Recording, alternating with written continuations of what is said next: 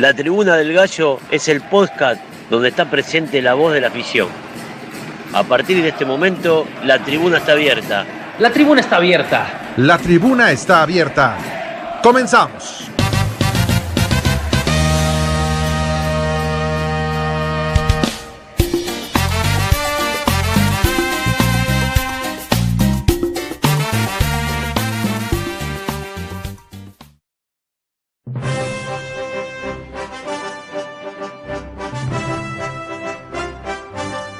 Hoy, en la tribuna del gallo, daremos un reparo por la actualidad de Gallos Blancos y la salida de Leonardo Ramos. Se viene la mesa de debate, con la afición de la tribuna y sin censura. También haremos el análisis y opiniones del empate entre Gallos Femenil ante Chivas y su desempeño en el torneo. Y contaremos con una visita muy especial, Vanessa Córdoba, referente de nuestro representativo femenil. Iniciamos. Estamos en la tribuna, la tribuna del gallo.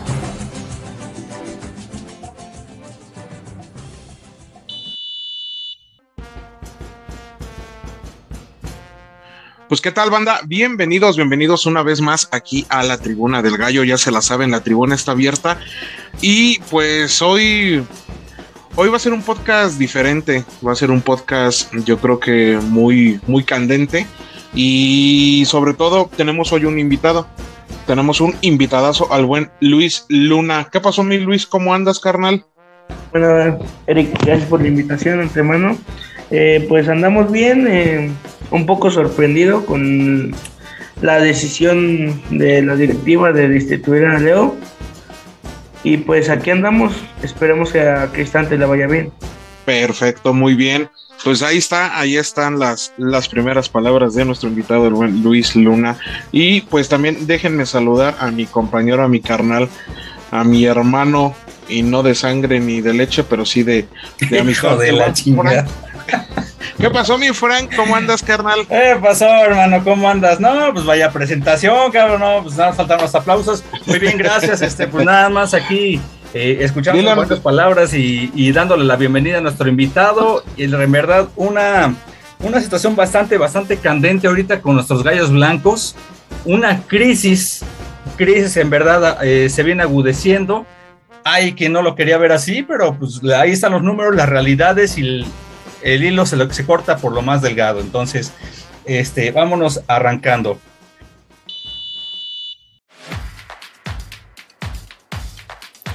Llegó la tarde de domingo y el fútbol se hacía presente en el Estadio Corregidora. Gallos Blancos le hacía los honores a la Franja del Puebla, equipo que ha tomado la cima en la liga para este torneo Clausura 2022. Situación que contrasta con la actualidad de nuestro querido club. El cuadro queretano llegaba con dos empates y una dolorosa derrota en casa, pero con una inercia que no levanta. La ilusión de la afición se renueva semana a semana. Ahora el sentimiento era de incertidumbre ante los malos resultados. El gol tempranero condicionó todo el funcionamiento del encuentro. Leonardo Ramos no encontró la fórmula para darle la vuelta a la situación y esta última derrota le ha costado el puesto al frente del gallo blanco. Vamos al análisis y opiniones con la afición de la tribuna, la tribuna del gallo.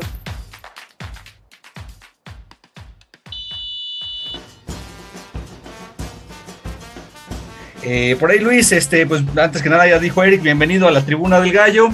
Eh, mira, nos vamos a arrancar con el punto número uno, el partido entre Querétaro y Puebla. Si, si les parece bien, vamos a dar la alineación que es importante destacarla porque arrancó con Toño Rodríguez en la portería, eh, Damián Torres en la defensa, Maximiliano Per, Dani Cervantes y Eric Vera en el medio campo, Leo Sequeira, Jorge el Burrito Hernández, David Cabrera, Jefferson Montero en la parte ofensiva, Ángel Baltasar Sepúlveda y Jonathan Dos Santos, alias El Becado. Director técnico, Leonardo Ramos Giró. ¿Qué les pareció esa alineación? Había una baja muy sensible en el cuadro titular. Pues sí, como una baja sensible es la que presentó Gallos para el partido de Puebla eh, se comenta que por casos de COVID no se presentó, este, no se pudo convocar este y pues se le dio la oportunidad a un jugador experimentado en la en la Liga MX como es Toño Rodríguez que parece pues para mí es un buen portero cualidades pero otro aspecto de la alineación es que como tú dices el becado Jonathan dos Santos que para mí es no va más de titular. Para mí no me gustaría verlo de titular en un buen rato. Para mí el que se merece estar en su lugar y vimos cuando entró de cambio fue en el segundo tiempo de se notó una mejoría en el ataque eh, buscaba balones no dejaba no daba por perdido ningún balón luchaba aguerridamente entonces a él sí me gustaría verlo de y de ahí en fuera la alineación me parecía bien. Este Igual los que metió en, la defensa, hay algunos errores en los goles, pero pues nada más. ¿Tú crees que se haya acabado, bueno, les hago la pregunta a los dos, ¿creen que se haya acabado la fórmula a Leo Ramos, que pues en números, viéndolo fríamente, no dejó, mm, pues vaya un buen balance, pero sí sensaciones en varios partidos?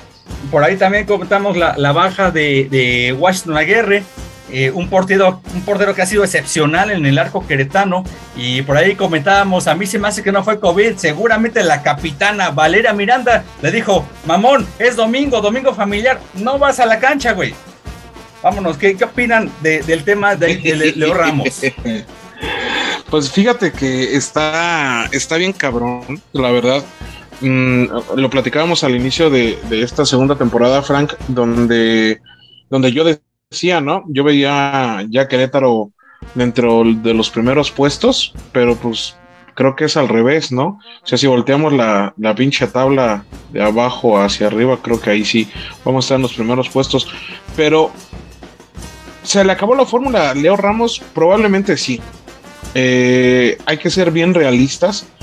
el, torneo pasado, ¿qué era lo que pues, lo, que traíamos realmente, ¿no? Antes de que llegara Leo Ramos con el señor este, Peter Altamirano, eh, traíamos igual esa, esa, esa losa pesada de, no ganar de visitantes, de, eh, de sacar uh, puntos de aquí del corregidora, pero puntos muy, muy agónicos, no había goles. Llega el señor Ramos y, y empiezan a, a, funcionar los jugadores, ¿no? Vaya casualidad. Eh, para mí, nos conformamos con muy poco el, torneo pasado. Por lo mismo, ¿no? De que, de que no traíamos gol, de que no ganábamos. Entonces, a las primeras de que Jonathan metió gol, dijimos, a huevo, cabrón, ya tenemos al killer, ¿no? Eh, a las primeras de que ganamos un partido, a huevo, cabrón, ya nos vamos a enrachar y vámonos. Pero es, es, es otra la realidad. Frank, tú tienes una estadística muy contundente y muy, muy fuerte. Que, que son la efectividad de, de, de Leo Ramos si no mal me equivoco, fueron 14 partidos, 14 o 15 partidos los que dirigió donde solamente ganamos tres o cuántos fueron, Frank? Ok, mira, a ver, te comparto la estadística. Eh, fueron 15 partidos disputados. Hay tres triunfos únicamente, cinco empates, siete derrotas. Un promedio de efectividad del 31.11%. Aquí la parte drástica de, la situación. No promedias ni un punto por partido. ¿A dónde pretendes llegar con estos números? Ahora, vámonos a la actualidad de Gallos Blancos en el clausura 2022. A la jornada 4, tan solo ha eh, rescatado dos puntos de 12 posibles, dos goles anotados, seis recibidos. ¿A dónde quieres llegar con eso? ¿Quieres aspirar a una liguilla? ¿Quieres aspirar a no pagar multa? Eh, yo creo que ese es el principal planteamiento que deben haberse hecho la gente de, al interior del club. ¿Ustedes qué opinan? Pues mira, Frank, se supone, se supone que, todo esto estaba planeado. Se supone que Leo Ramos llegó, eh, no sé si por el señor, eh, el representante, el señor Monje, porque no, no te hagas, no te hagas. Recuerda aquella foto donde menciona la renovación, ¿quién estaba ahí? Ah, no me digas, no, me digas que, era, Chabelo, güey. Eh, no, pues no, y aparte no nos hagamos. Aparte, aparte Chabelo también muy grandote. Pues mira, aquí al final del día, Frank, eh, el señor Monje trajo a Leo Ramos, lo trajo de una segunda división. Eh, de, de, Uruguay a dirigir aquí a la Primera Nacional, ¿no? el señor Ramos, no lo estoy justificando ni mucho menos defendiendo, pero llegó sin, sin conocer realmente a, lo que es la Liga MX. Por ahí se decía que, ya desde hace tiempo lo andaba sondeando Querétaro. Yo creo que no, no fue así. Eh, los jugadores le tendieron probablemente la cama a Piti y para que llegara Leo Ramos, eh, porque eh, realmente lo que estamos viendo ya ahorita a estas alturas es, es un grupo, pero un grupo muy nutrido de jugadores de un solo representante que este representante es al final del día eh, amigo, compañero o socio de los directivos de Gallos Blancos. Entonces, por ende, eh, pues van a meter a sus jugadores, ¿no? Aquí hay que recordar que aquí no estamos para estar experimentando, para estar buscando eh, qué, con qué jugadores sí, con qué jugadores después los puedes vender al doble, al triple, porque eso y de a mí se van a correr probablemente si Washi sigue con este, con este nivel, es lo que va a suceder. Yo no quiero que Gallos Blancos sea el modelo de negocio de Necaxa. Justamente, justamente, eh, me, de hecho me, ganaste ahí el concepto, pero yo quiero escuchar a Luis. Este, Luis, tú como aficionado de Gallos Blancos, este, desde la tribuna, ¿tú qué sensaciones tienes de este Gallos Blancos, de Leo Ramos? quiénes son los responsables de la crisis actual, porque es una crisis.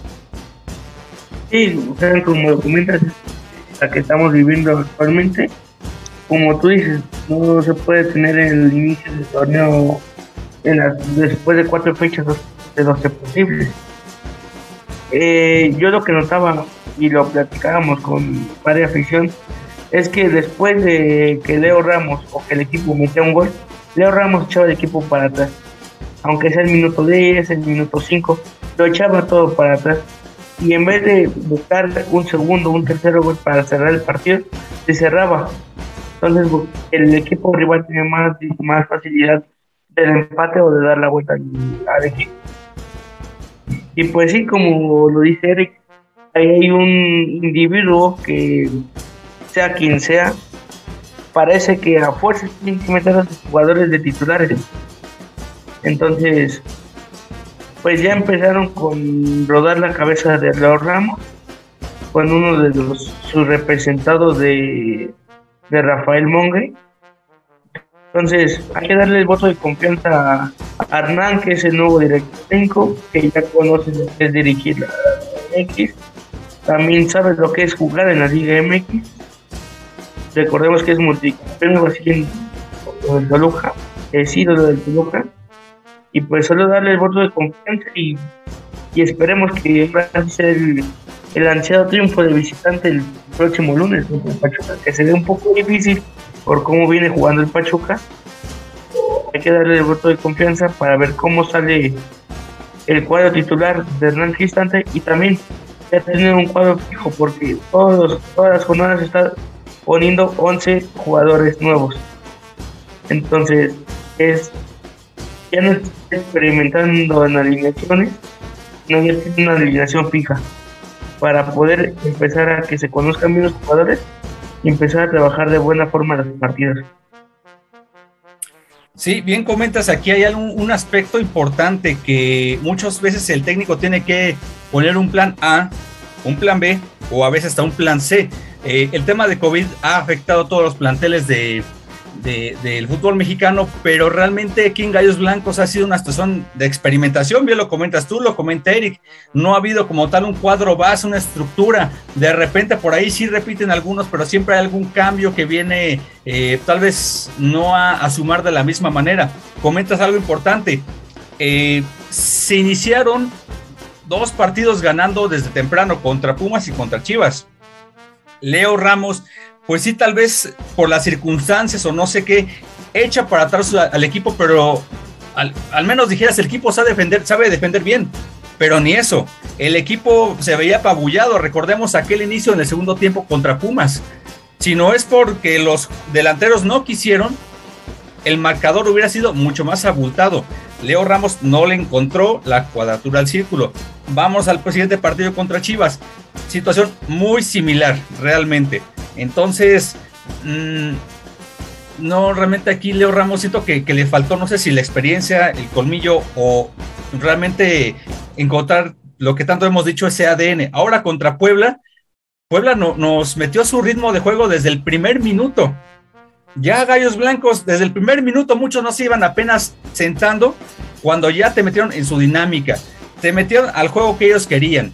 Y desafortunadamente la que falla Sepúlveda, un remate complicado, mal parado, pues hubiera cambiado todas las condiciones del juego, pero pues el hubiera no existe. Por ahí, Eric, te escucho. Sí, exactamente, Frank. Eh, caímos en el ritmo de juego de Puebla.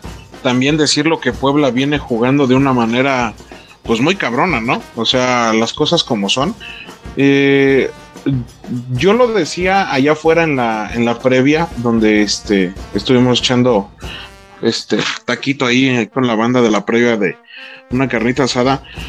Eh, yo creo que a lo mejor hombre por hombre, el cuadro de Gallos Blancos era superior a, Puebla, pero ya en conjunto, pues es, otra cosa, ¿no? El, trabajo en equipo es, es, diferente. Creo que debes de tener realmente una cabeza que te sepa llevar y que te sepa pues ahora sí que hacer, trabajo, hacer trabajar en equipo, porque las individualidades son muy difíciles en, ocasiones en el fútbol y pues lo hemos visto, ¿no?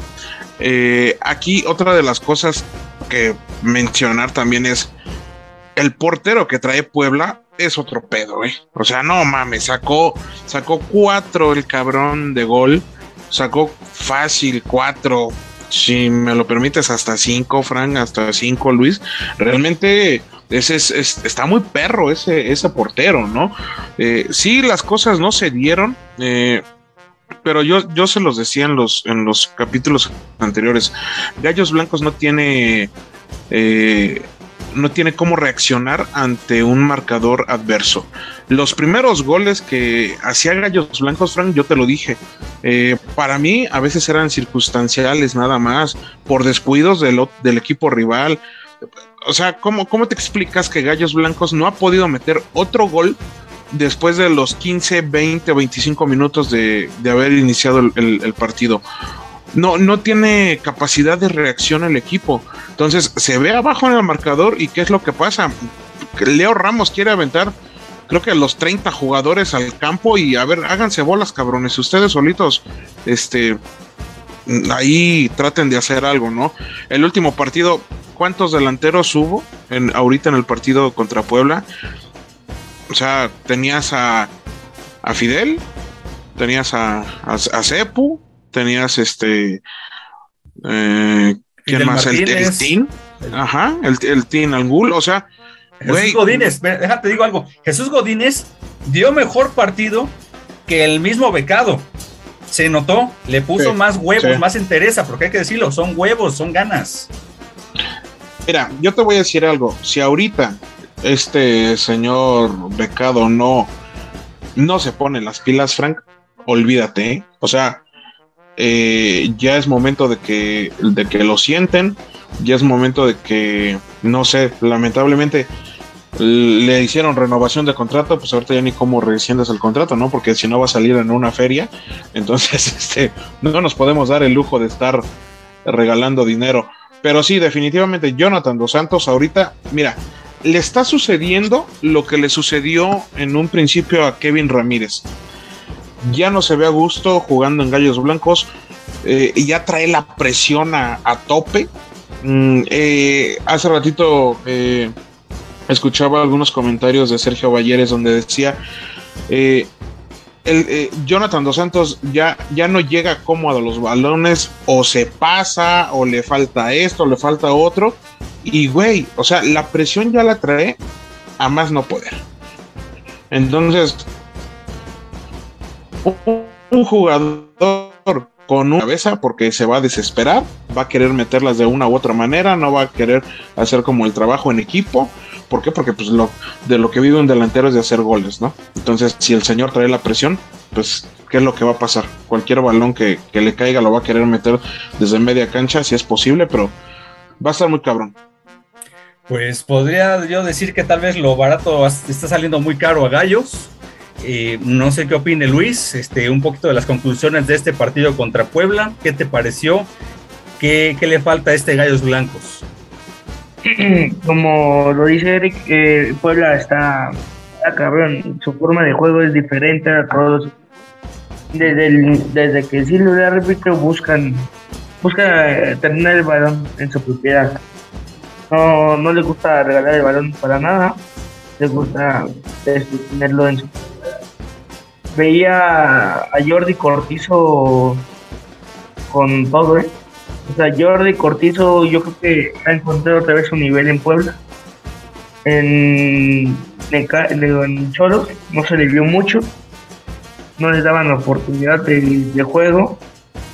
Y en Puebla, de los pocos partidos que lleva y de los comentarios que hace la afición de Puebla, es de que ya se está volviendo un jugador clave para la institución, para el pueblo de Nicolás Larcamón, que, que sí sabe cómo responder a los marcadores. y desde el minuto uno que cae el gol de Lucas Maya, entonces desde ahí es como que se nubla todo el el día para Gallos Blancos, no, de ahí no se le buscó, no se le encontró ninguna llave que llevó para el empate. Eh, la única que tuvo más cercano fue la falla de Sepúlveda, que al parecer desde la tribuna la quiso pegar y se le alta. Y de ahí en fuera era propiedad de Puebla todo el partido. La defensa de Gallos no se nada. Los delanteros del, del Puebla parecía que estaban entrenando. El su juego de Puebla era toco y muevo, toco y muevo, toco y muevo. Parecía un entrenamiento de la semana para los jugadores del Puebla. Ojalá que ya con el próximo lunes en casa, en casa del se vea un cuadro diferente, un cuadro que busca todo desde el primer minuto y en caso de que nos vayamos arriba al marcador sepamos defender o buscar otro gol y, buscar, no dejarte de buscar anotaciones, porque la realidad es que los defensas de Gallos no saben defender, no encuentran la mecánica que es lo que es defender un marcador a favor. Por ahí veo un meme que decía, la defensa de Gallos Blancos es tan inútil como un, taxi en, en la serie de Cars. Así, así tal cual. Pero vamos, vamos al, siguiente punto. Leo Ramos oficialmente destituido. A las pocas horas de haber acabado el partido se empezaban los rumores en redes sociales. Nada confirmado, ya sabemos que de repente empiezan los chispazos, este, las noticias, este, los rumores, pero se confirmó el pasado martes. Leo Ramos deja de ser técnico del conjunto queretano. Se rumoraba Bucetich, el profe Cruz, Tomás Boy, N cantidad de, técnicos, ¿no? Finalmente, Hernán Cristante gana la, terna para entrarle al quite de Gallos Blancos. Quiero preguntarles rápidamente ya para finalizar, ¿qué les parece Hernán Cristante? ¿Es el técnico ideal para Gallos Blancos y qué tiene que mejorar? Pues fíjate que el ideal no lo sé, no lo sé la verdad. Eh, pero que tiene mayor experiencia, que tiene mayor jerarquía, eso sí te lo puedo asegurar. ¿Qué tiene que mejorar? Pues yo creo que pues el parado, ¿no? El parado táctico es, es lo primero, Frank. Y aquí hay algo importante. Eh, Hernán Cristante, él jugó toda su vida de portero. Él es director técnico ahorita. Entonces, lo que va a hacer es, primero, primero lo que va a ordenar va a ser la parte de atrás, ¿Por qué? Porque pues él, él, él, tiene toda la visión del campo, él, él jugó, entonces él sabe cómo, cómo acomodar, cómo, cómo mover a, los jugadores. Entonces, para mí lo primero que va a hacer Hernán Cristante es tratar de mejorar eh, la defensa para posteriormente de ahí salir hacia adelante, hacia el ataque. Entonces, te digo, no sé si sea el ideal o no, el tiempo nos lo va a decir, Frank, y este, y pues esperemos que le vaya bien, ¿no? Así como se le dio eh, el apoyo a Piti, así como se le dio el apoyo a Leo Ramos, ahora pues se le tiene que dar el apoyo a Hernán Cristante, ¿no? Y, y, hay que decirlo también, Hernán Cristante hizo bien las cosas con Toluca, hizo bien las cosas, entonces no, no empecemos a reventar cuando todavía no sabemos ni qué va a pasar. Perfecto. Luis, a ver, coméntanos, eh, ¿cuáles son tus impresiones de la llegada de eh, Hernán Cristante al Gallo Blanco? Pues como lo decía Eric, el ideal no lo sabemos todavía, hasta que ya veamos algunos partidos del al mando desde el banquillo, pero es un técnico que conoce definitivamente la Liga MX al derecho y al derecho. Entonces, eh, estaba leyendo que tiene efectividad al 53% de los partidos. En Toluca no le, no le fue nada mal. Los, creo que los metió a liguilla, al parecer. Entonces, hay que darle, como le dimos el voto de confianza a Leo, como le dimos el voto de confianza al Piti, hay que volverse a dar a, a Hernán que, que va llegando, que no, que apenas mantuvo un duelo de preparación New York, el cual caemos 4-1, pero ya el tiempo nos dirá si fue limitado o o si no, pero el momento es un líder en dentro y fuera del dentro del campo, un portero titular del Toluca en años, ídolo. Entonces hay que confiar en él. Y su parado, pero eso sí que una de preferencia ya un, un cuadro titular para los juegos, porque ya, ya se va avanzando en el torneo y ya va a llegar un momento y ya los puntos se van a volver cruciales para, para entrar ya a esa liguilla o repetir. Sí, puntos muy esenciales que se requieren eh, en, este momento para el tema de la, de la de, la multa. Es un tema candente ya. O sea, estamos muy cerquita de Necaxa, de la parte baja. Equipos como Atlas, Tijuana, Necaxa, San Luis empiezan a responder y empiezan a tener un buen fútbol. Deja tú ya jugar bien, obtener puntos. Gallos es el único que no arranca, está empantanado y bien lo comentan. Es esencial tener ya este Gallos Blancos funcionando porque parece que no han aprendido la lección. Pues bien, aquí cerramos esta, esta parte del debate y las opiniones. Luis Luna, te agradecemos muchísimo el tiempo aquí en la tribuna del Gallo. Tu pronóstico para el siguiente partido contra Pachuca pues quiero ser objetivo y quiero ahora sí que ya se rompa la medalla de visitante. Entonces me voy con un 2-1 a favor del Querétaro. Mi estimado Luis, te agradecemos tu tiempo aquí en la tribuna cuando gustes. Esos son tus micrófonos, esa es tu casa. Ahí nos andamos viendo en el próximo partido de local.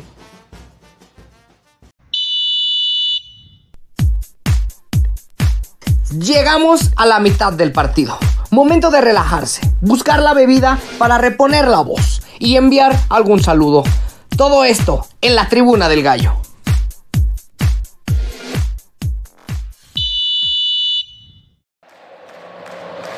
Pues muy bien, Eric, llegamos al medio tiempo después de una plática muy, muy intensa con, Luis Luna, este, un aficionado aquí de la tribuna, la tribuna del gallo momento de refrescar la voz, pero por ahí tenemos también alguna información de las categorías inferiores. A ver, cuéntame. exactamente, mi Frank, este, las categorías inferiores, nuestra sub-20, igual, este, ¿qué crees que pues, le tocó perder en contra de, de, su similar del Puebla? Y están en la posición número 16, güey, con dos puntos. Y la categoría sub-18, ¿qué, crees que perdió también? Este, perdió en, en penalties 5-4 y se igual se encuentra en la posición número 16. Entonces, está medio, está medio cabrón, carnal. ¿eh? Vaya que sí, no ha sido fácil para las categorías inferiores, pero pues bueno, no queda más que darle para adelante y echarle muchas ganas. Oye, Merrick, eh, por ahí en la semana se hizo el anuncio de este equipo de fútbol americano, los, los Gallos Negros. Por ahí una controversia que si los Cóndors y que mil cosas, pero bueno, ya está hecho. Los Gallos Negros parece que son filial o, bueno, tiene algo que ver con Gallos Blancos de Querétaro. A ver, cuéntame un poco. Y que van a jugar aparte en el Estadio Olímpico de Querétaro. Exactamente, mi Frank. Ya se hizo, se hizo oficial el equipo de fútbol americano de la Liga de Fútbol Americano, vaya la redundancia, en, aquí en Querétaro. Es este, se llaman los Gallos Negros, carnal, y sí, exactamente, son este, como tipo filial de, de los Gallos Blancos, y ya tienen de igual manera su primer, este, sus primeros encuentros, el primer partido con el que se van a estrenar es allá en, en Tijuana, imagínate nada más, contra los galgos, los galgos de Tijuana, entonces partido que no se puede perder.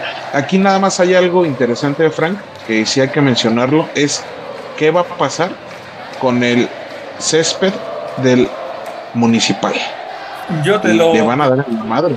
Te puedo decir algo eh, yo alguna vez me puse a ver la, liga eh, donde jugaba el Pol y el Pumas en, americano y al día siguiente que jugaba el primer equipo, el campo estaba hecho, hecho mierda, güey. El campo estaba hoyudo, aunque el jardinero vaya a trabaje, simplemente a ver, no es un campo que al día de hoy es en óptimas condiciones. Es un campo que necesita trabajar mucho. Se ve hasta una zanja cerca del medio campo que por donde pasa el drenaje. Entonces, ojalá sepan manejar esto porque si no mm, puede ocasionar un accidente, un pasto mal, mal trabajado. Pero bueno, mi Eric, vámonos rápidamente a lo que es el encuentro de preparación. Bueno, preparación. ¿Cómo podemos decirlo, güey? Se los llevaron de vacaciones estos cabrones o como premio. Se los llevaron a pues Cancún. que este es un es un partido, güey, pues que ya estaba pactado, ¿no? Independientemente de las circunstancias, los resultados o o la mala racha en el que está ahorita el equipo, pues es un partido que ya estaba pactado. Entonces, este, pues, si lo quieres ver como premio a la mediocridad, pues puede ser que sí. Si lo queremos ver como un partido de preparación, puede ser que también. Pero sí, realmente está muy cabrón la situación ahorita. Eh, yo veía mucha banda inconforme, ¿no? Porque jugadores subían fotos de la Riviera Nayarit, perdón, de la Riviera de la Riviera Maya ahí en Cancún y todo eso. Y pues sí, no así como que la banda de, eh, güey, pues no mames, pues pónganse a entrenar o acá, ¿no?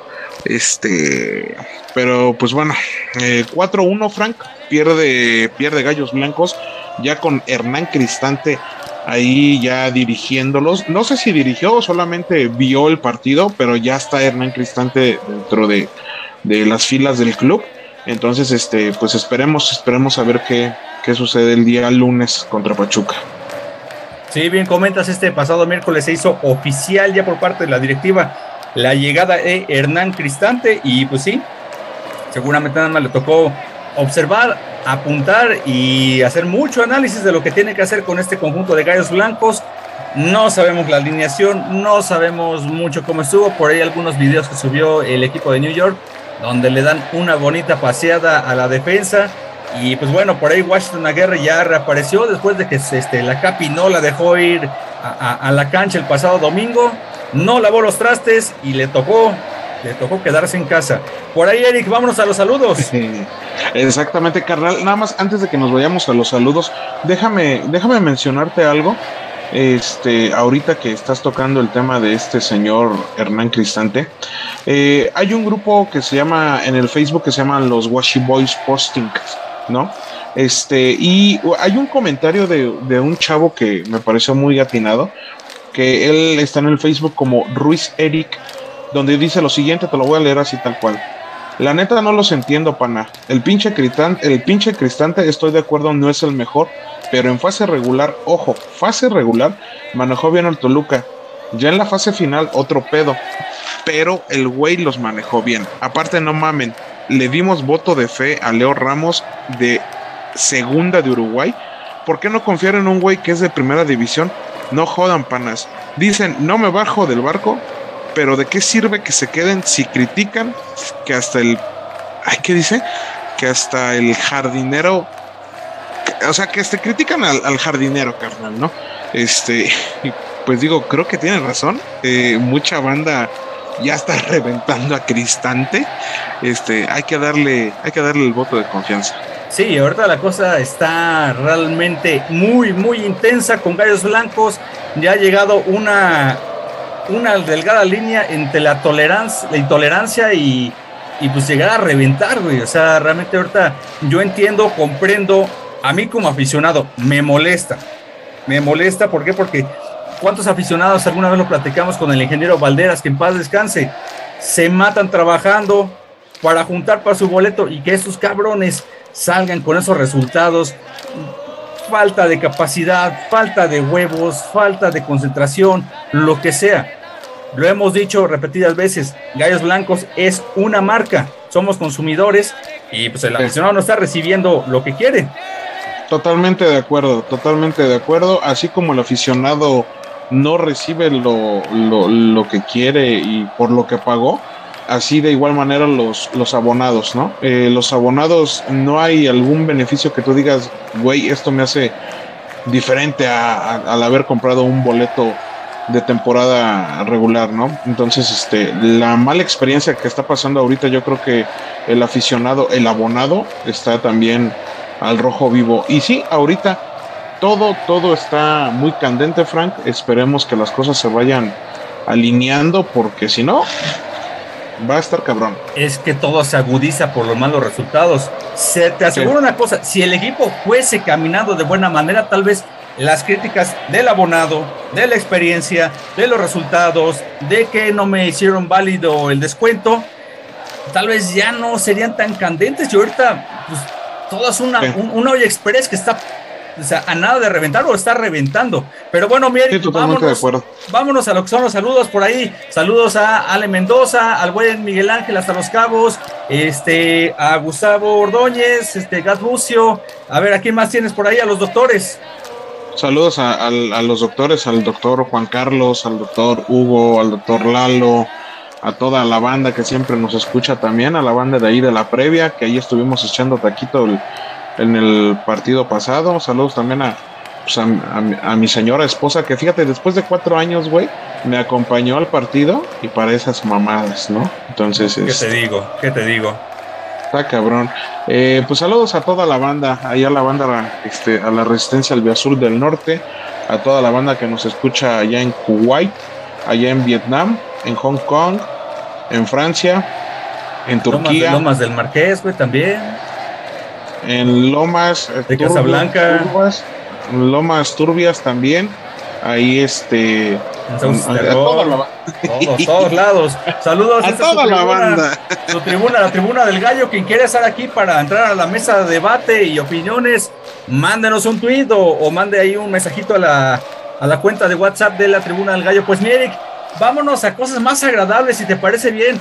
Eh, vamos con Vanessa Córdoba, nuestra invitada de esta semana, con una gran plática que tenemos con ella.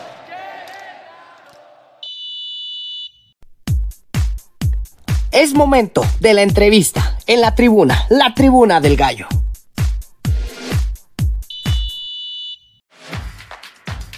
Nuestra invitada de este día es nacida en Valle de Cauca, Colombia, el 9 de mayo de 1995. Hija del reconocido arquero Oscar Córdoba, llegó a Gallos Femenil para el torneo Apertura 2021, en donde ha destacado por sus grandes actuaciones y técnica la primera extranjera en debutar en la Liga MX femenil, además de tener 450 minutos de actividad en el arco queretano, lo que significa el 100% de los minutos posibles por disputar. De la cancha a la tribuna, llega con los guantes bien puestos nuestra referente e ídolo en la portería de Gallos Femenil, Vanessa Córdoba Arteaga. Bienvenida a la tribuna, la tribuna del gallo.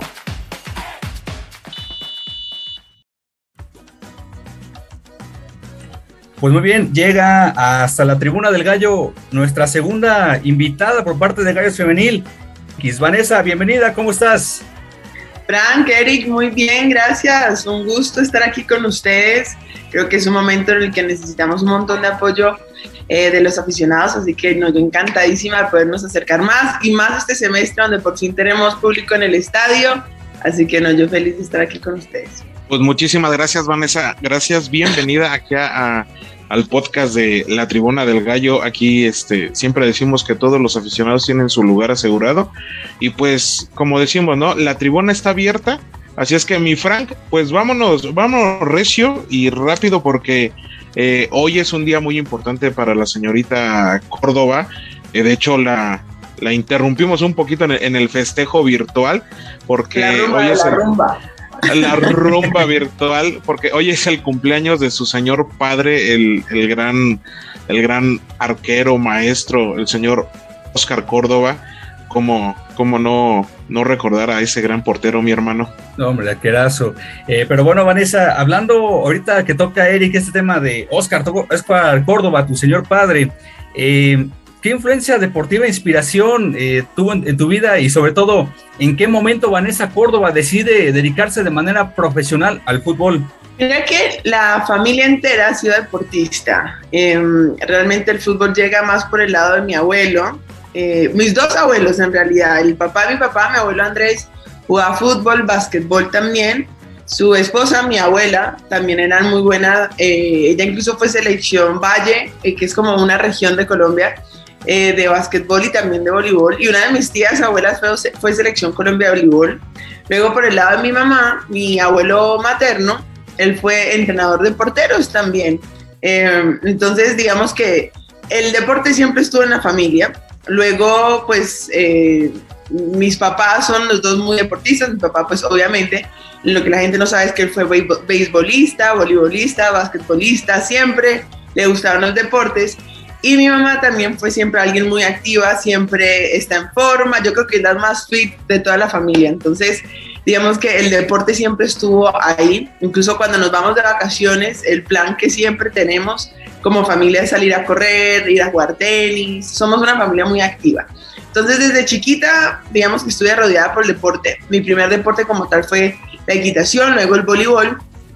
Siempre quise ser profesional, es decir, yo me he visualizado en los Olímpicos como jinete, como voleibolista, voleibol playa, y ahora último dije que, que fútbol, creo que al final viene el fútbol eh, eh, entre eh, digamos que el camino que hay todavía por andar por la profesionalización del fútbol femenino, creo que lo vi como un espacio para, para realmente poder crecer como, como atleta. Era un poquito más sencillo que el voleibol playa, que todavía es un deporte muy joven, o la equitación que implica muchas cosas más. Entonces, llego al fútbol a los 16 y llego al fútbol pensando ya en ser profesional. yo digo que estaba tan cerca del fútbol que, que nunca lo vi, no lo vi como algo propio, lo veía algo como ajeno a mí Em, pero desde que batí un balón dije, pues lo voy a tomar como una profesión y así ha sido. Y qué bueno, qué, bueno que, tomaste esta, esta carrera, eh, esta profesión de ser futbolista, porque la verdad nos has dado muy buenas alegrías. Eh, la neta, eh,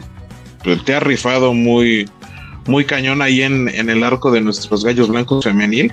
Y decirlo así, ¿no? Con todas las letras, gallos blancos femenil porque bien, bien lo decía, ¿no? No somos gallitas, nada de eso, gallos blancos femenil. Oye, Vanessa, ¿cómo, cómo, cómo, cómo es el contacto para que tú llegues a, aquí a Querétaro?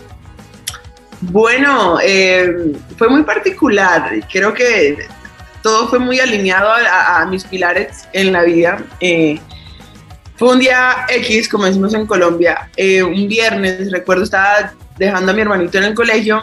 Cuando me, me escribe una periodista colombiana que cubre el fútbol femenino y me dice, em, en que incluso acá también cubren un montón, que es Femina, Femina Fútbol, y Natalia eh, Prieto, que es la, la, creadora, me escribió, me dice, Vane, ¿a ti te interesaría México?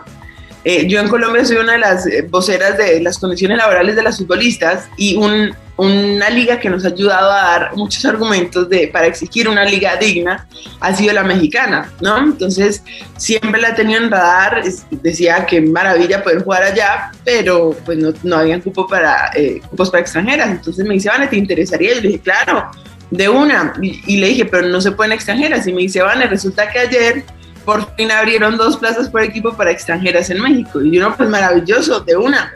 Entonces me pone en contacto, eh, contacto con Amaranta Acosta de BSF Femenil y me dice, Vane, mira, está la posibilidad de poder traer extranjeras, ¿te interesaría? Sé que hay un par de equipos que quieren, que están buscando arqueras. Para mí, para mí, el primer equipo donde deberíamos ir a tocar puertas, eh, o más bien ofrecerte, es eh, en Gallos.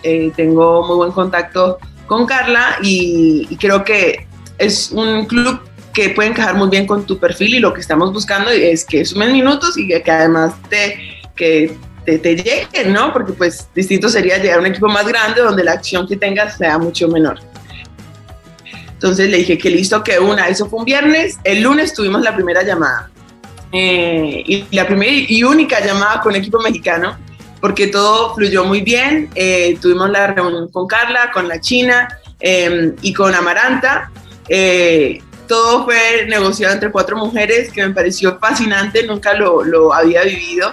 Y cuando se va a terminar la, la, la, el primer acercamiento, em, en el que o sea, tuvimos tan buen clic que ese mismo día me dijeron, Mane, nos encantaría contar contigo dos años. Y yo, no, espérese que, o sea, eso irme otro país dos años, yo ya estoy por fuera con España, no fue la mejor experiencia, no sé, no sé. Piénsalo, pero pues creo que en un año no te vamos a poder disfrutar. Eh, creo que vas a llegar a tu nivel óptimo en un año y ahí necesitamos un año más contigo. Y yo, bueno, pues lo, lo voy a pensar y lo, lo comentamos. Listo, de una, te, vamos a mandar la propuesta económica, todo para que tú también lo revises. Perfecto. Cuando Carla va y le dice, ¿y Amaranta, para cuándo está el bebé?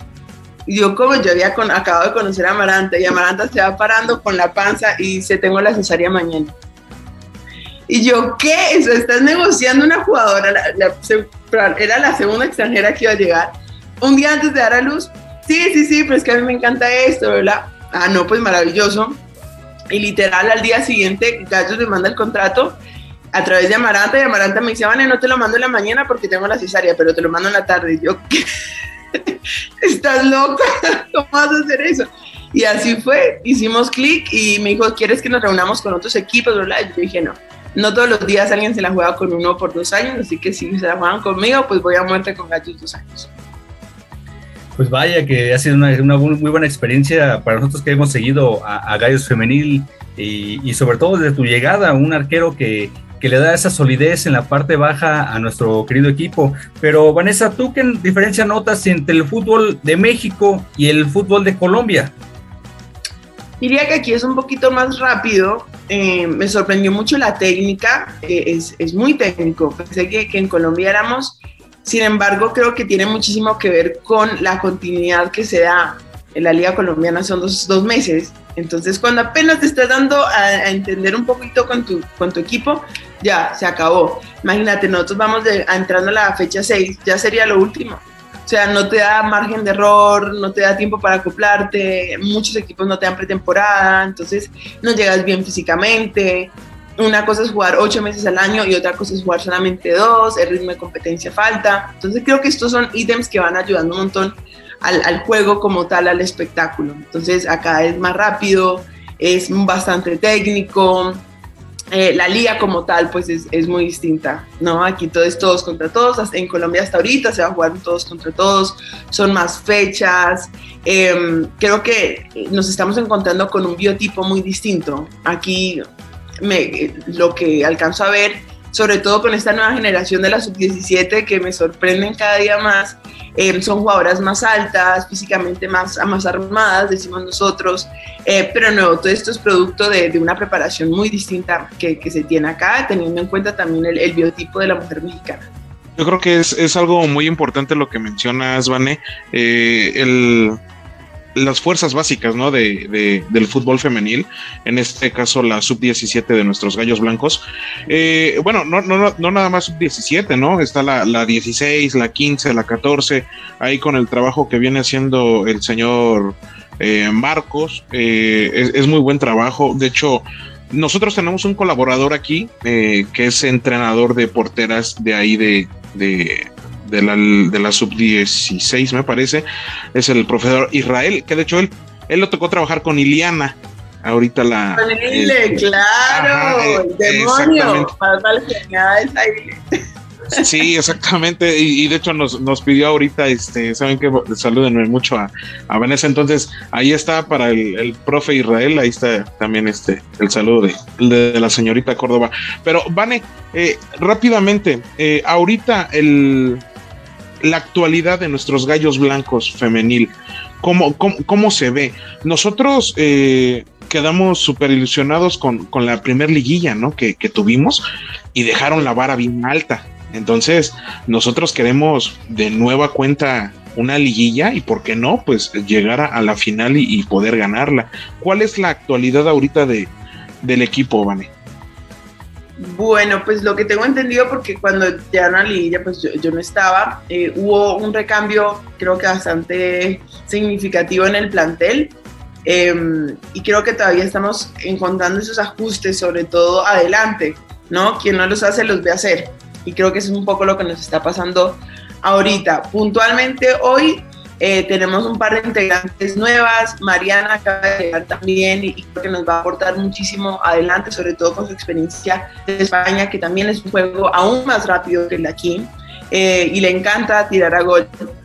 Me ha sacado muchas canas en, en los entrenos, eh, pero creo que por fin estamos encontrando el, el clic o esa mística de la que se habla en, en, el fútbol. Y creo que fue algo que encontramos hacia el semestre, hacia el final del semestre pasado, que fue cuando agarramos la racha de tres partidos que ganamos, que le ganamos a Chivas, eh, y sobre todo cuando íbamos a hacer el pressing alto. Creo que entre todos somos un equipo bastante defensivo. Para encontrar ese pressing alto tiene que, tienes que encontrar el timing para hacerlo y nos estaba costando. Ahorita, por ejemplo, en la primera fecha, nosotros no tuvimos un partido amistoso en pretemporada porque hubo un accidente en la ruta y el equipo no alcanzó a llegar. Pero hubiera mucho para encontrar ese timing, que la única forma de encontrarlo sumando minutos. No puedes entrenar y entrenar y entrenar, pero en última, la realidad del juego pues te da un, plus distinto. Entonces creo que eso nos pasó un poco la primera fecha, sin embargo creo que se jugó un partido bueno con Pachuca, em, luego con, luego fue Cruz Azul, ¿verdad? Fue, luego fue Cruz Azul, eh, que ya nos encontramos un poquito más, pero era un equipo mucho más compacto eh, y así como que a, medida que van pasando los partidos vas ajustando distintas partes. Este último partido no, realmente no entiendo muy bien qué, qué pasó, eh, quedamos un equipo muy abierto. Em, entonces eso, estamos ajustándonos un poco con la llegada de Blue también, tuvimos la baja de Miranda, eh, pero sí, también hay que tener en cuenta que Gallos es un equipo bastante joven también. Muy bien, eh, ¿y cómo te has sentido de tu llegada a Gallos Blancos en el ámbito personal, familiar y profesional? Sobre todo el familiar, eh, el tener a la familia a la distancia puede ser tal vez una estación que puede jugar en tu contra o tal vez la sepas manejar a tu favor. ¿Cómo la has manejado? Yo de verdad soy muy de, de cómo se sienten las cosas desde el primer día y he estado feliz la primera semana sufrí un poquito con el estómago. Eh, incluso tuve un accidente en una charla técnica y no fue fatal, fue estamos en la técnica y me empiezan los retorcijones y empiezo a sudar y a sudar y a sudar. y Carla, hasta que le dije, Carla, se me cae la cara de la vergüenza contigo, pero si no salgo ya para el baño, no llego y todo el mundo muerto la risa, ve tranquila, yo, no, no sé la habitación. Nos sufrí un montón. Pero más allá no, me, he adaptado muy bien, que es una ciudad muy tranquila. El tema de la soledad ha sido muy particular porque yo estudié en Estados Unidos, entonces estuve tres años sola en Estados Unidos, luego volví a Colombia, me fui a España, estuve sola en España, pero siempre compartiendo con la casa, el apartamento o en los dormitorios donde vivía. Entonces estás sola, pero siempre estás rodeada. Em, aquí me dieron la opción de vivir con otras personas, pero pues dije, yo sí soy, mi mamá dice que soy cusumbo sola, o sea, yo soy muy solitaria. Me gusta estar acompañada, pero me gusta mi espacio. Y dije, no, si me puedo dar, digamos que la oportunidad esta vez de estar sola, pues lo voy a hacer sola. Dije, muy adulta, no, no, no voy, a, vivir sola y pues claro, eso, es otro cuento. Eh, es, es, muy distinto cuando tú llegas a casa y tienes que hablar, que no te fútbol, así, y otra cuando llegas y te encuentras solo contigo mismo. Entonces, creo que fue fuerte, no, no necesariamente, me van a matar cuando lo diga, pero no necesariamente porque mis papás, sino porque enfrentarte a la soledad es, difícil, es, bastante complejo, sobre todo en el caso nuestro, donde la red social afortunadamente existe, entonces comienzas a ver a tus compañeras de la universidad o del colegio que se casaron o que se comprometieron o que tuvieron hijos y uno aquí esperando el horario de la semana era que las entreno. Entonces, como que estas cositas comienzan a pegar un poquito, pero para mí fue una gran, gran enseñanza y, y lo disfruté y hacia el final estaba súper cansada eh, porque además también fue la primera vez que jugaba tantas fechas seguidas, el jugar todos los minutos también implica un, una carga mental, todo que es la que nosotros arqueros llevamos. Pero, pero no, me, sacó, en Colombia decimos caracha, me sacó costra, me, me un poquito la piel y bueno, todas esas cosas son. Eso es, es algo muy importante, ¿no? El que sepa lidiar con, pues, con ese tipo de como decía Frank, el tema familiar, el tema de estar a la distancia y sobre todo, ya lo, lo acabas de mencionar, ya hiciste, ya hiciste, ya hiciste piel gruesa, entonces es, eso es muy, es muy bueno. Oye, Vane, fíjate que es importante eh, dos cosas, ¿no? La primera, la primer eh, jugadora colombiana en llegar a, a, la Liga MX femenil eres tú. Y en segunda, te toca eh, ser parte del equipo tiene su propio estadio en la liga femenil como lo es Gallos Blancos. ¿Qué representa eso para ti, Iván? Pues yo creo que mi, gran lema en la vida es darle la vuelta al cuento. Eh, y, creo que es eso, eh, darle la vuelta al cuento de que las colombianas también podemos llegar aquí. Un colombiano de hace muchos años acá y creo que nos abrió la puerta eh, a muchos colombianos y dije pues que, chévere poder o chido poder, poder hacer eso con arqueras y jugadoras colombianas. Entonces creo que le estamos dando la vuelta un poco a la narrativa de la mujer artista en Colombia, a las futbolistas sobre todo, que es una profesión que eh, tiene mucho, mucho que, mejorar realmente.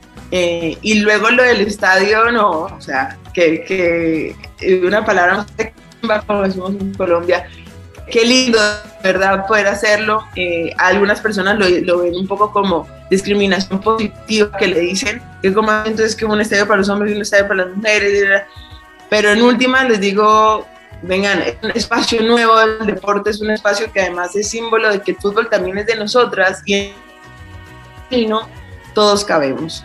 El fútbol masculino creo que es bastante excluyente en todas sus áreas, en el fútbol femenino no entonces creo que poder tener un símbolo nuevo en la ciudad y además que sea emblemático en la liga, eh, pues para mí es, es, fantástico y va muy alineado en, lo que yo quiero lograr como artista, que no solamente sacar arcos en cero, sino también que las niñas prendan el televisor, que vayan al estadio y digan, vea, que, yo quiero también hacer eso y quiero ser mejor que ella y, y seguramente lo va a hacer en el futuro. Pues muy bien, Vane, eh, si te parece, vamos cerrando ya esa entrevista aquí en la Tribuna del Gallo. Eh, vámonos rápidamente con unas preguntitas rápidas, lo que te venga a la mente. espero que estés lista. Esta sección la llamamos eh, la tanda de penales. Hágale pues. vale. Colombia. Sabrosura. Oscar Córdoba. Cumpleañero. Fútbol. Escuela de vida. Tu mejor amiga en Gallos Blancos. Ay, no te decir dos porque si no me regañan. Fer Pontigo y Ana Padilla. Perfecto. ¿Tu jugador ofensivo que más se te ha complicado en el fútbol mexicano? Eh,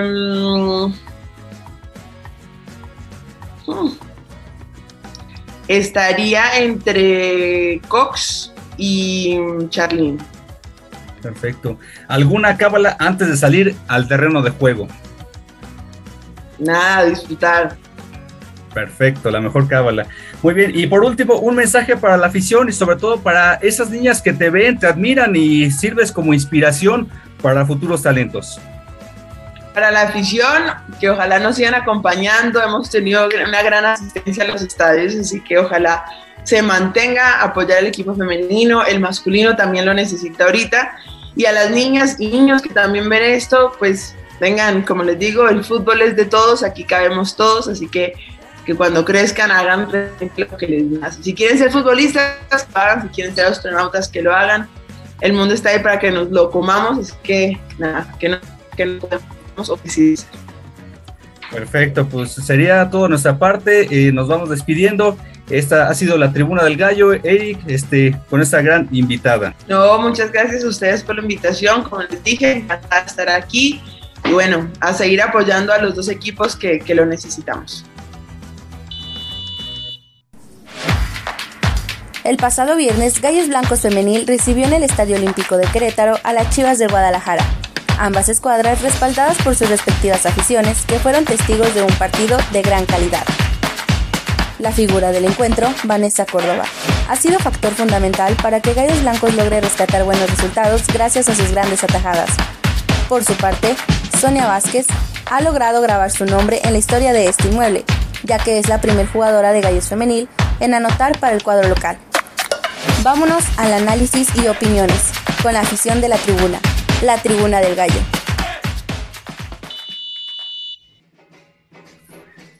Pues muy bien, Eric, eh, una gran plática, ya lo decíamos con Vanessa Córdoba, este, híjole, qué, qué, fregón que nos pudo dedicar ahí unos minutos, pese a que estaba de, cumpleaños ahí con, con, su señor padre, el gran Oscar Córdoba, a quien también le mandamos un fuerte abrazo. Mi Eric, llegó el momento del análisis con Gallos Femenil. Un partidazo que se dio contra Chivas Femenil, ¿eh? Que por ahí yo me aventé mi, mi comentario con esos señores de que menosprecian siempre al cuadro queretano, hablan con matraca en mano, pero fíjate que me dio gusto que Gallos Blancos eh, tuvo, eh, tuvo la capacidad de siempre ir, ir al frente. Se puso al frente del marcador en dos ocasiones. En ningún momento Chivas fue más que Gallos Blancos. ¿Cuál es tu impresión del partido? Pues fíjate que un partido, eh, un partido muy bueno, Frank. Lo estuve viendo por, por minutos, porque pues, como sabes, estoy en el jale. Entonces, este se complica a veces. Pero, pues, como bien lo dices tú, Gallos Blancos se mantuvo al frente. Eh, nunca se vio abajo, al contrario, un buen partido. Eh, la señorita Blue, ya ves que yo te decía que a ver si le daban el chance de que fuera titular y mira que sí le dieron el chance, hizo un buen partido. Este, Vanessa Córdoba, no me digas, sacando ahí un pinche balonazo que, le metieron, que de nueva cuenta Vanessa Córdoba aparece en, este, en el once ideal de la liga femenil. Eh, en general muy bien, Frank, muy, muy bien. Y como dices tú, estos señores de TBC con matraca y bandera en mano está, está muy cabrón. Pues muy bien, Miri, como bien comentas, un muy buen partido. Este, por ahí te voy a dar las alineaciones de Gallos Blancos Femenil. Vanessa Córdoba en la portería, quien fue figura, y bien lo comentas, en el 11 ideal de la jornada. Fátima Delgado con el número 2, Jimena Ríos en el número 5, Valera Miranda, capitana, y quien sometió a Washington eh, el, pasado domingo, lo dejó en casa, el número 8.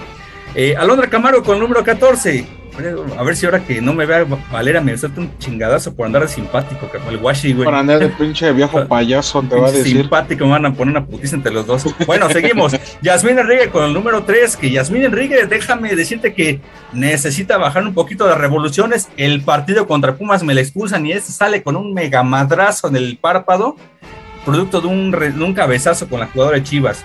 Sonia Vázquez con el número 6. Así se juega. Con todo, mejor ellas, le ponen más huevos que la, que la Exacto, Sonia Vázquez con el número 6, María Lula Ramírez con el 15, Alejandra Medina con el 21, Jacqueline García con el número 10 y Daniela Flores Blue con el 17. Técnico Carla Rossi. Pues ahí está la alineación. Un muy buen partido, marcador 2 a 2 qué golazo se aventó la señorita Jackie García, ¿eh? El segundo. Qué, qué perro golazo. Denle croqueta a ese perro golazo, cabrón. La verdad, no habrá chance que les enseñe a estos tipos, a, Dos Santos, le diga, oye, carnal, jálate al centro, acomódate y pégale. Exactamente. No, pues de, que tienen chance, sí, pero yo creo que va a ser más el orgullo de, del becado que, que aceptar una, una, este, una ay, ¿cómo se dice? Una, recomendación de. Sí. Ah, exactamente. No, y, fíjate, déjame, este, déjame, darte el dato rápidamente. Estuvo muy bueno, carnal. déjame, déjame, te doy el dato rápidamente. Eh, Sonia Vázquez hizo historia, es la jugadora, la primera jugadora en Gallos Blancos en anotar en el Estadio Olímpico de Querétaro. La primera jugadora de Gallos Blancos en anotar. También un muy buen gol, recortando la defensa de Gallos a primer poste abajo, sin dejando sin posibilidad a la portera de las Chivas, Celeste Espino. Muy buen partido.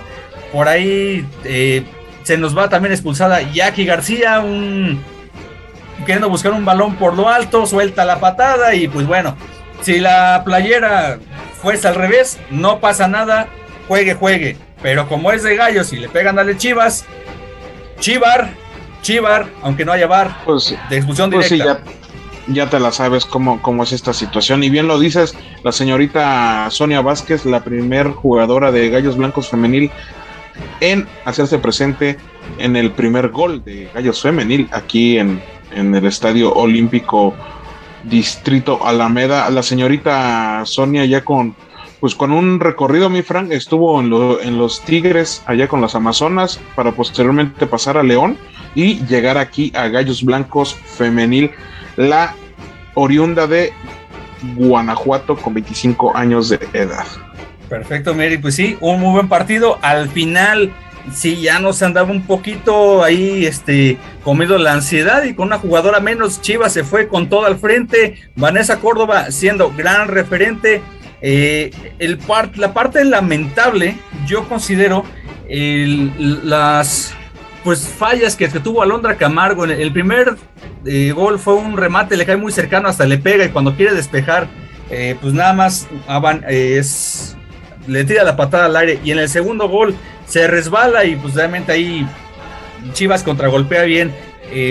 Eh, un mal partido no define a Londra Camargo, es una excelente defensa, al igual que Valeria Miranda, me gusta esa dupla, lo he dicho muchas veces, una es eh, la, parte tranquila, eh, el- la, la templanza, el buen, manejo de, balón, y la otra es la que va, mete la carrocería, hace el trabajo duro, y pues ahí está, un Gallos Blancos que hizo muy bien eh, su trabajo. Próximo partido este viernes contra Mazatlán, un Mazatlán que viene empatado en puntos. Yo considero que se le puede hacer partido a las cañoneras del Mazatlán. Hay que apoyar a nuestro equipo femenil, por favor. Asista en medida de lo posible. Sí, exactamente. Yo creo que Gallos Blancos aquí puede agarrarse para, para una rachita, ¿no? Pero también hay que decirlo, Frank. Necesitamos los, los triunfos porque van dos empates aquí en, en- en su casa, ¿no? Eh, este. El partido pasado contra Pumas y aquí con este, ahorita con, con Chivas, ¿no? Sí, eh, recordar que también tiene un partido pendiente Gallos contra Monterrey, se disputa el 21 de febrero. El primer partido aquí se perdió contra Pachuca, un Pachuca que viene jugando bastante bien, eh, viene muy fuerte, eh, Char- Charlín Corral, Norma Palafox. Después aquí contra Pumas empata a cero, un, no, no fue un partido fácil y fíjate contra quién te estás enfrentando, Pachuca, eh, Pumas, Chivas y le fuiste a ganar a Cruz Azul. Exacto, Todo muy diferente el panorama a como está actualmente la varonil. Y aunque me digan, es que tienes a la varonil, no puedo defender lo indefendible. Bien dicen, ellas son las de los huevos, no ellos. Exactamente, y ahí, ahí están dejando muestra, ¿no? Eh, pues sí, mi Frank, yo creo que el siguiente partido aquí en casa, como bien lo dices tú, el, viernes, se le puede a ganar allá las cañoneras de Mazatlán, pero también hay que decirlo, le ganaron a San Luis, ¿no? Entonces, este, va a ser un, partido muy bueno, como dices, que la banda se haga presente, que la gente esté ahí apoyando, y nada más, antes de que nos vayamos, Frank, de la del tema de la femenil, este, déjame decirte que la, la sub 17, carnal, ¿qué crees que volvió a perder? Volvió a perder y ahorita la sub 17 de Gallos Blancos Femenil se encuentra en la posición número 14 con 6 puntos.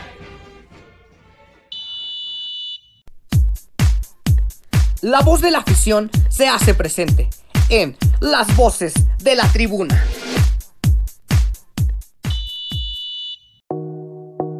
Pues sí me pareció, me pareció bueno, a pesar de que llegué 15 minutos tarde. Sí estuvo bueno, pues, pues el apoyo sigue. Este, lo que me gustó también del partido, pues es que hubo gran respuesta de la gente. un partido donde ya las jugadoras se empiezan a acomodar, pero también hay jugadoras que ya están siendo factor para que los resultados no se den. Increíble, está increíble en todos los aspectos, tiene muy muy buena vista.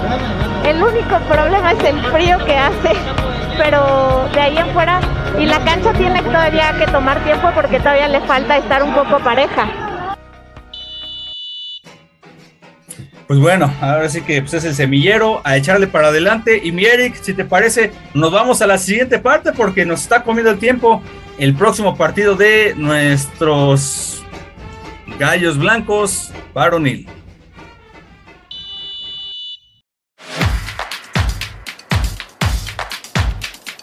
El próximo 14 de febrero, nuestros Gallos Blancos visitan la Bella Erosa para enfrentarse ante los Tuzos del Pachuca. Los locales están en el cuarto lugar de la tabla general, mientras que los queretanos en el 15 con diferencia de 7 puntos. Los hidalguenses vienen de ganar de visita al Necaxa 1 a 3, mientras Gallos Blancos se mostró inoperante ante Puebla que nos venció 0 a 2. Al cierre de esta edición, Hernán Cristante llegará a las riendas del Club Querétaro. Como aficionados, no nos queda más que dar el voto de confianza, dejarlo trabajar, pero sin dejar de alentar y exigir buenos resultados. Continuamos con más aquí en la tribuna, la tribuna del gallo. Pues ahí está mi Frank, ahí está y ya nos pasaron la, la ahí la, las estadísticas y todo lo que se nos viene para el siguiente partido. Mi Frank, se nos viene un partido bien complicado, cabrón, pero bien complicado. Este, el, el próximo lunes, lunes, este, me parece que es lunes 14, ¿verdad? Este, contra Sí, exactamente el Día del Amor y la Amistad contra el Pachuca, güey, allá en la, en la Bella Airosa. Gallos Blancos va a visitar a, los Tuzos del Pachuca en un partido complicado, difícil. Eh, estrenando director técnico Gallos Blancos y ojalá, ojalá que se cumpla. Equipo que estrena, gana. Sí, ese viejo adagio, esa vieja frase que indica y dicta, como bien dices, equipo que estrena, gana pero ojalá eh, los jugadores realmente se pongan ya a las pilas. ¿Sabes qué? Es algo que yo he estado observando eh, en el cuadro titular. No sé si no estén bien preparados físicamente o qué. Te puedo creer tal vez primer juego, segundo, pero ya era algo muy constante. Tal vez una apreciación mía. Pero a ver, tú cuéntame. Le están ganando muy fácil a, a los jugadores en cuestión de velocidad, no solo a los laterales, es a muchos jugadores se les pueden llegar perfectamente y les ganan por velocidad, les llegan anticipando. ¿Tú qué opinas?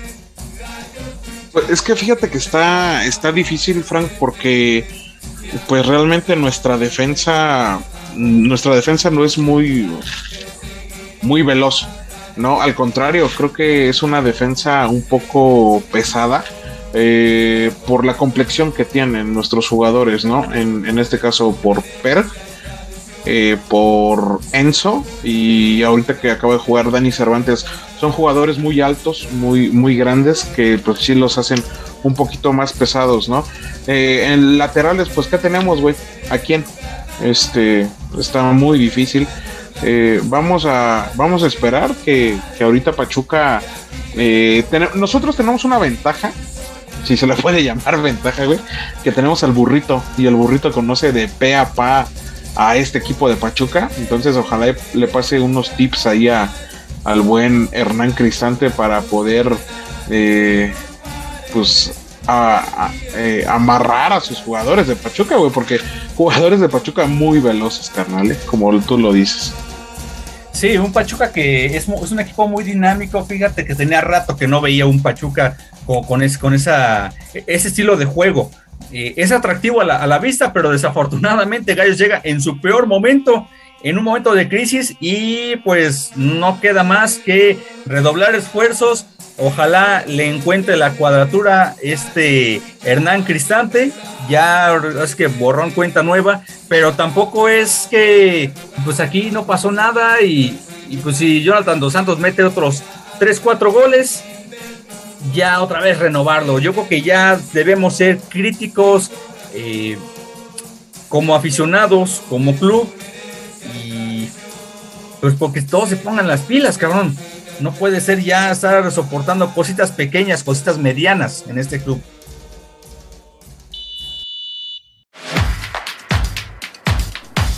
Jornada número 5 de la Liga MX arranca este viernes 11 de febrero con Mazatlán en contra de Tijuana, Puebla en contra de Atlas. El sábado Guadalajara se enfrentará a Tigres, Atlético de San Luis a Toluca, Cruz Azul a Necaxa y Santos a América. Para el cierre tenemos el domingo con Pumas en contra de León.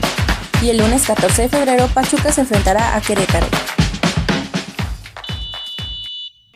Pues sí, exactamente, mi Frank. Hay que ser este, hay que ser autocríticos, hay que decir las cosas como son. El club no está dando lo mejor, estamos en una mala situación y esto también, este, no nada más es jugadores, ¿eh? eh, es cuerpo técnico, este, directivos, eh, son todos, son todos, este, Gabriel Solares, Adolfo Ríos, Manuel Velarde, este, en su momento que estuvo este señor Alex Diego, ahorita este señor, este, Gancito Padilla, pero bueno, mi Frank, déjame decirte algunos números, carnal, eh, mira, 35 juegos jugados entre Gallos Blancos y Pachuca y se han disputado 17 partidos allá en la bella airosa carnal, donde Pachuca ha ganado, no mames, ha ganado 9 partidos, ha perdido, ha empatado 6 veces y solamente ha perdido en dos ocasiones. ¿Cómo ves? Pues sí, una de esas ocasiones, aquel partido donde Wilberto Cosme mete un gol que vence a Oscar Pérez y es el partido que significa el pase a liguilla para Gallos Blancos, según recuerdo, en el Apertura 2013, que después nos tocaría contra Santos Laguna, que ya no tiene tomada la medida, pero sí fue uno de esos partidos, también recordar otro de ellos, cuando en ese 2015 Gallos Blancos llegaba y se llevaba un 2-0, un Ronaldinho que hacía berrinche, dejaba el estadio y por ahí nos platicaba alguna vez Joaquín Beltrán tuvo que llegar corriendo a Querétaro a su casa porque el señor ya le dejaba botado el equipo. Exactamente, bien lo dices, ¿no? Este, berrinches y más berrinches del astro brasileño. Carnal, la última vez que Gallos Blancos ganó visitando Pachuca fue un 1-0 y fue un día, este, un 4 de noviembre en el Apertura 2017. Esa es la última victoria que tiene Gallos Blancos en la ciudad de Pachuca. Pues ahí te va otro dato. Previo a que se cancelara el torneo, el clausura 2020 por temas de pandemia, la penúltima visita de Gallos Blancos fue un 29 de febrero, de febrero 2020 a la Bella Irosa, un marcador de si mal recuerdo que fue un empate a un gol. Y un partido que, hijo, dejó con gol con gol de Ariel Nahuelpan. De hecho, nos tocó nos tocó estar ahí en ese partido. Nosotros hicimos el viaje. Este y fue echamos primero. fue Clifford?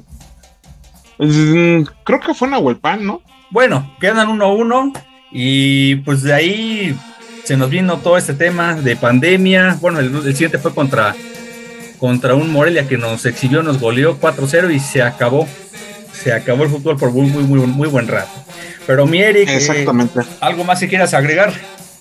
Pues sí, carnal, más antes de que nos vayamos, como siempre, este, vamos dejando al último lo más feo, lo más tétrico, lo más cabrón y lo más difícil que es la tabla porcentual.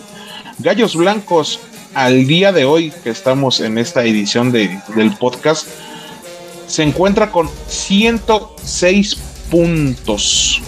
Abajo de Toluca con 107. Y ven nada más, cabrón. El Atlas ya se nos fue hasta 115 puntos. Gallos Blancos está en la posición número 13, Frank. Pero abajito de nosotros, güey, está Mazatlán en el número 14 con 102 puntos.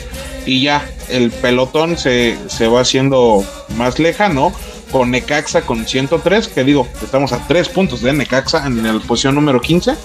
San Luis con 23 en la posición número 16, pero sabemos que su cociente pues sube, baja. Con tres partidos que gana San Luis ya va a estar hasta arriba. Aquí lo importante es Juárez con 95 y Tijuana con 94 puntos. Alguna vez lo platicábamos, este, ese Gallos Blancos que no acaba de arrancar al 100%. Y un Juárez que de repente agarra un estilo de juego con el Tuca Ferretti. Juárez acaba de perder 3 a 1 como local contra Chivas, que lo movieron de fecha porque a los de Chivas les daba frío jugar en la nieve, se nos va, se les fueron a resfriar. Y pues ahí está. Tijuana va agarrando juego también, poco a poco. El único que no ha despertado, insisto, es Gallos Blancos y eso es una situación preocupante para nosotros como aficionados, porque somos los que incondicionalmente estemos ahí pasarán directivas, jugadores, pero el aficionado es el que se queda. Pero a mí, Eric, si no hay nada más que agregar, nos vamos. Pues muy bien, esta fue la tribuna del gallo. Se despide Susi Ruiz, Vero López, Israel López, Eric Omar, Frank Ordóñez. Nos escuchamos en la siguiente edición de la tribuna del gallo. Eric. Ya se la saben, gel antibacterial y cubrebocas a todos ciudadanos. Muchísimas gracias y nos escuchamos en la siguiente.